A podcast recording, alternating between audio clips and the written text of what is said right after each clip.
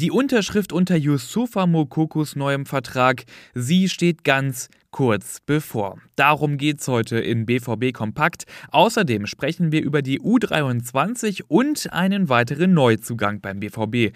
Also, direkt los, ich bin Luca Benincasa. Schön, dass ihr dabei seid.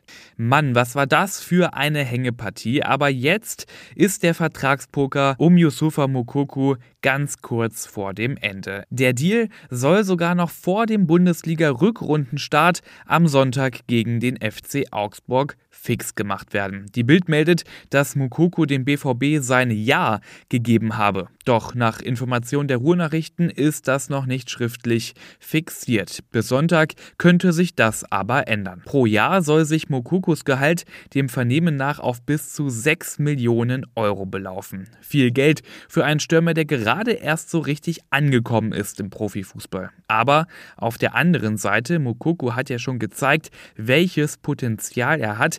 Nicht umsonst ist er ja bereits Nationalspieler und auch in Schwarz-Gelb hat er in den letzten Bundesligaspielen eine wirklich gute Rolle abgegeben.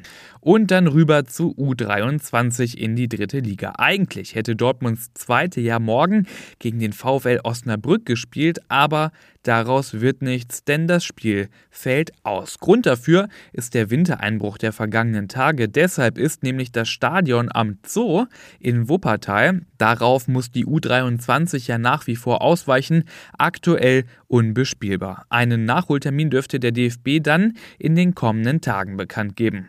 Nächste Woche, am 29. Januar, geht es dann turnungsgemäß gegen den SVW in Wiesbaden.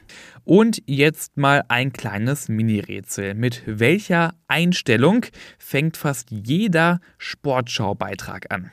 Na, kommt ihr drauf? Natürlich mit einem Bild vom Mannschaftsbus, wo die Spieler vorgefahren werden und dann aussteigen und dann cool mit Kopfhörern aus dem Bus ins Stadion laufen. Und da in Sachen Mannschaftsbus bekommt der BVB ab Februar einen neuen. Der neue Bus soll luxuriöser und komfortabler sein als der alte. Alle 30 Sitze haben nämlich Massagefunktion und Ab dem 2. Februar können die Jungs vom BVB dann darin Platz nehmen und sich ordentlich massieren lassen auf dem Weg zum Stadion.